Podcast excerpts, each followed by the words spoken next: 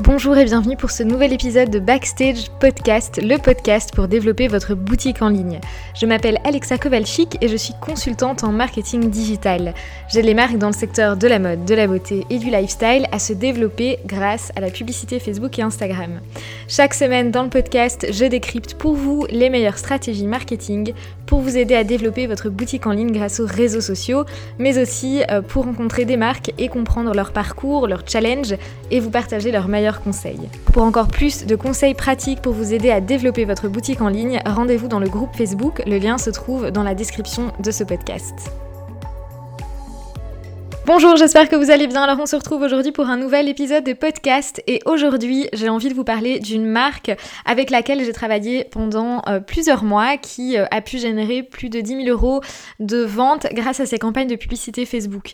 J'avais envie de vous en parler parce que euh, ça peut sembler beaucoup quand on débute 10 000 euros par mois grâce à la publicité Facebook. Et donc dans cet épisode je vais vous expliquer donc le contexte, qui était exactement cette marque, comment elle a fait et je vais passer vraiment en revue toutes les étapes qu'on a mis en place ensemble pour réussir et pour atteindre ces 10 000 euros. Alors, il faut savoir que cette marque, en fait, c'était une marque qui a débuté en plein confinement. Donc, la marque a été créée en plein confinement, en, plein mois d'avril. Et euh, dès le départ, elle n'a pas attendu. Donc, elle a fait quelques semaines de campagne et puis directement, elle a voulu passer par, euh, une, une personne pour déléguer la gestion de ses campagnes. Et donc, elle m'a appelée elle m'a dit qu'elle avait commencé donc il y, a, avait quelques semaines, ça avait déjà, ça avait déjà bien généré euh, des ventes, mais euh, elle voulait vraiment déléguer cette partie-là et faire plus. Ça c'était vraiment son objectif principal. Euh, elle n'avait pas de limite de budget publicitaire, ça c'est important, et son but c'était d'avoir le plus de ventes possible, peu importe le budget qu'il fallait investir pour y arriver. Donc ça c'était l'objectif de la marque, avoir plus de ventes, donc scaler ses campagnes. Et euh, c'est vrai que quand on est en plein confinement, c'est euh, la meilleure, c'est le meilleur moment, c'est une bonne opportunité de développer du coup euh, sa boutique en ligne.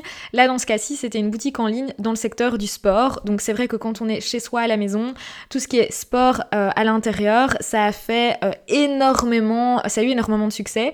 Et donc c'était le bon moment pour eux. C'était une boutique en dropshipping, ça aussi, euh, je préfère le préciser. Autant je travaille beaucoup avec des marques euh, éthiques, autant je suis hyper transparente avec vous. Ça m'arrive de travailler avec des boutiques qui font du dropshipping, et là, c'était le cas. Donc, euh, donc voilà, elle avait un super produit, et on est parti, on est parti ensemble, on a travaillé ensemble pour justement faire plus de ventes, et je vais vous expliquer comment on a fait justement pour y arriver. Donc quand on a, quand elle m'a appelé, on a avant de lancer les premières campagnes, et ça c'est important parce qu'on pense que pour générer plus de ventes, il faut faire des campagnes tout de suite, et puis euh, comme ça on va pouvoir vendre grâce à ces publicités. Là c'était pas le cas, on a vraiment mis en place tout ce qu'il fallait avant pour que ce soit euh, pour que ce soit le plus rentable possible et que sa communication soit cohérente. Et donc la première étape qu'on a mis ensemble en place, c'est définir sa cible. Ça paraît un détail, ça paraît être quelque chose qu'on fait très rapidement, et en général c'est le cas. Mais on a, euh, on a passé des heures et des heures pour analyser et définir sa cible de manière ultra précise. On a fait beaucoup de tests évidemment après avec les campagnes pour valider euh, nos hypothèses, mais à la base, on a vraiment fait des recherches approfondies avec certains outils, euh, en posant des questions à ses clients, parce qu'elle avait déjà quelques clientes, etc. Donc on avait des données sur quoi se baser, mais on a aussi fait tout un exercice de d'avatar client, donc se mettre dans la peau de son avatar client et de vraiment définir de manière ultra précise son client idéal. C'est d'ailleurs quelque chose dont je parle beaucoup dans la formation euh, Instagram at Secret pour les boutiques en ligne. Donc si vous voulez vendre, vous devez vraiment connaître votre cible. Et quand je dis connaître votre cible, ça ne veut pas dire euh, dire que voilà, je sais pas, si vous êtes une marque euh, qui, qui vendait des vêtements de sport, votre cible, ça ne peut pas être les femmes de 20-30 ans qui aiment le sport. Ça, c'est pas une cible bien définie. Faut vraiment aller très très loin. Et c'est, ça fait partie d'un, d'un des modules de la formation qui est ultra complet parce que c'est ça qui va vous permettre de définir euh, une bonne cible, des bonnes audiences pour vos publicités, mais aussi de rédiger des, messages qui vont résonner avec votre cible en fait. Si vous connaissez ses problèmes, ses aspirations, etc., plus vous allez bien connaître en détail votre cible, mieux euh, vous pourrez euh, communiquer votre message et vous adresser à elle pour espérer vendre. Donc ça c'est hyper important et c'était la première étape qu'on a mis ensemble. Deuxième étape ultra importante et dont je parle très rarement, mais euh, ça a eu un, poids euh, vraiment très important dans la décision d'achat ou pas des clients. C'était le service client. La marque avait un service client irréprochable et j'ai rarement vu ça. C'est d'ailleurs pour ça que, j'ai aussi eu euh, envie d'accepter euh, la mission parce que euh, en général quand il y, a des, drapeaux rouges, des, des, éléments qui me font me dire ok non là je pense que ça va pas le faire parce qu'il n'y a pas assez, il y a des choses sur lesquelles on doit vraiment travailler avant de faire des campagnes. Là quand elle m'a dit, quand elle m'a expliqué son service client, je savais dès le début que ça allait le faire parce que c'est un point super important. Et là la marque était disponible par téléphone H24, 7 jours sur 7. Euh, elle répondait en quelques heures aux messages et euh, même si elle mettait une, limite évidemment euh, que voilà, il fallait il y avait un délai de 24 heures je pense pour, pour répondre aux messages, elle faisait quand même son maximum pour répondre rapidement. Et c'est des petits détails mais ça faisait toute la différence. On a, on a vu ensemble qu'en fait les, les clientes les appelaient pour être certaines qu'elles qu'elles allaient commander le bon produit, pour être rassurées ou pour avoir un conseil. En fait, elles aimaient beaucoup appeler la cliente la marque avant de passer euh, à l'action. Et donc, c'est des petits détails, mais le fait qu'il y ait un service client, rien qu'avoir un numéro de téléphone sur votre site, même s'il n'est pas utilisé euh, très souvent, ça rassure et ça peut permettre de faire des ventes. Donc, votre service client, ça peut être un bon petit check-up à faire pour votre marque. Est-ce que vous êtes là? Est-ce que vous êtes disponible? Est-ce que vous pouvez rassurer les personnes qui auraient des questions? Et, euh, et donc voilà, ça rentre dans la balance quand on veut faire des ventes ou pas. Ça, c'était le deuxième élément. Troisième élément qui a fait euh, un impact et qui a permis aussi de faire plus de 10 000 euros euh, de chiffres par mois, c'est qu'elle a fait des campagnes influenceurs. Ces campagnes influenceurs, elle les a pas faites de manière indépendante des campagnes de publicité évidemment. Tout était cohérent, toute sa communication était cohérente. Donc les campagnes influenceurs, elle les a faites de son côté et avec les campagnes, moi j'ai pu vraiment amplifier le message des influenceuses et en fonction des pays évidemment, euh, on a été chercher des influenceuses spécifiques et on a diffusé le message des influenceuses en fonction du pays. Je vous prends un exemple tout bête. Si euh, je décide de prendre une influenceuse belge type Mickey Blue Eyes que euh, de nombreuses personnes connaissent, euh, je vais pas aller diffuser son message forcément euh, en Allemagne, parce qu'elle est peut-être pas connue en Allemagne, parce qu'elle communique en français. Donc là c'est important, si on diffuse une publicité, là on diffusait des publicités aux États-Unis, on a été chercher des influenceuses américaines. Ça, ça, ça paraît être des détails, mais euh, même en Europe, par pays, il y a des influenceuses qui, sont, qui ont beaucoup d'impact dans leur pays parce que euh, peut-être qu'elles parlent, euh, elles communiquent en français, pas en anglais ou peu importe.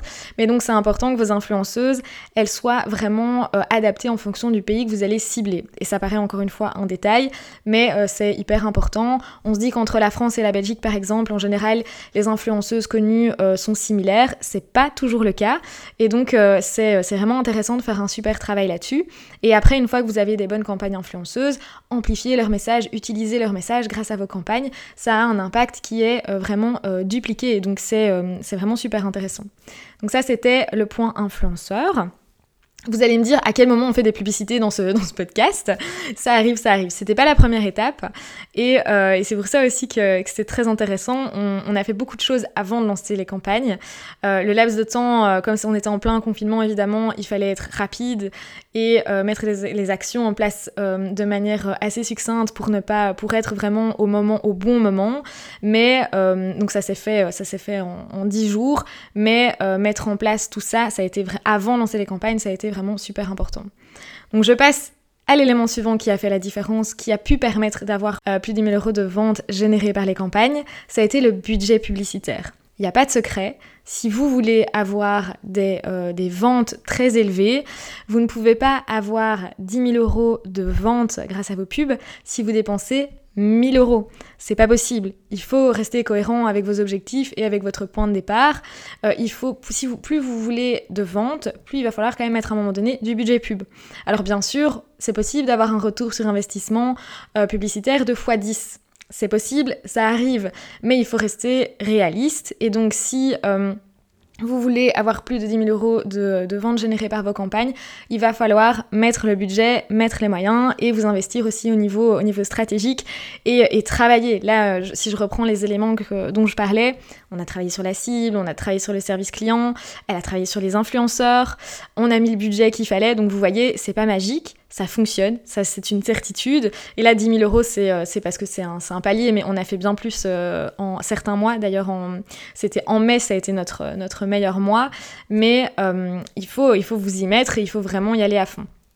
Donc ça, c'était le côté budget publicitaire. Ensuite, évidemment ce qu'on a fait. Donc on a fait des campagnes de publicité. Les derniers éléments, et c'est tout le, but de ce podcast évidemment, et c'est ma spécialité.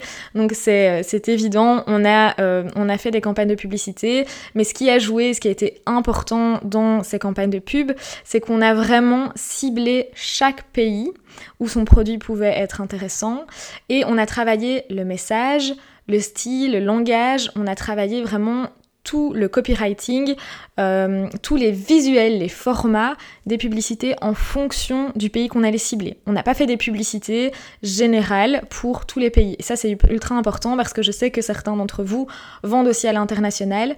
Même entre la France et la Belgique, il peut y avoir certaines différences. Donc vraiment, quand vous communiquez euh, avec vos publicités, n'oubliez pas qu'il y a des différences culturelles au niveau euh, des formats des publicités, du type d'images qui vont être utilisées et euh, ces images doivent être adaptées en fonction du pays. Et pareil pour le texte, pour la manière de parler, ça va être adapté en fonction, euh, en fonction de la culture. Et ça, ça a fait la différence. On a fait énormément de tests et euh, les tests se sont révélés être, être une réussite puisque quand on mettait des messages génériques, ce qui fonctionnait en France par exemple, je vous donne un exemple concret, ne fonctionnait pas aux États-Unis, clairement. Et donc ça permet d'avoir des meilleurs résultats si vous adaptez vraiment vos publicités. Donc euh, ça c'était le point publicité. Et vous voyez que j'ai fait exprès dans ce podcast de passer en revue tous les éléments et de ne pas parler d'Instagram. J'ai fait vraiment exprès de ne pas mentionner Instagram et surtout le nombre d'abonnés de cette marque parce que euh, pour atteindre ces 10 000 euros euh, de vente générés par les pubs, ça n'avait aucune importance. La marque en fait a commencé, donc je vous disais, en avril s'est lancé et donc développer un compte Instagram en partant de zéro en organique, vous le savez, c'est très très dur, ça prend beaucoup de temps, elle avait pas forcément beaucoup de contenu et euh, elle a commencé, elle avait même pas une centaine d'abonnés, mais donc on est 100, 200 ou 200 000 abonnés, ce qui compte, c'est pas le nombre d'abonnés, ce sont vos ventes. Et donc évidemment, quand on fait beaucoup de publicité, le compte Instagram grandit, c'est normal, c'est naturel, ça se, fait comme ça, mais c'était pas l'objectif. L'objectif c'était d'avoir des ventes et euh, on a vu que ça a, été, euh, ça a été un succès, mais vraiment ne vous focalisez pas, ne restez pas fixé sur ce nombre d'abonnés parce que ça n'a aucune importance. Donc voilà, j'espère que cet épisode de podcast vous motivera et vous montrera aussi que période de confinement ne veut pas dire euh, forcément stress, ça veut dire aussi opportunité. Il y a vraiment plein de choses qu'on peut faire qui sont possibles. Là, je vous ai mis en évidence les, les points clés qui ont fait la réussite euh, de, euh, bah, du coup, de cette collaboration. Et c'est des points sur lesquels vous pouvez aussi de votre côté pour votre propre marque, vous pouvez adapter et euh, améliorer, optimiser. Donc j'espère que cet épisode vous aura plu. Si c'est le cas, n'hésitez pas à vous abonner pour ne pas manquer les prochains épisodes. On se retrouve dès la semaine prochaine pour un nouveau contenu et d'ici là, portez-vous bien.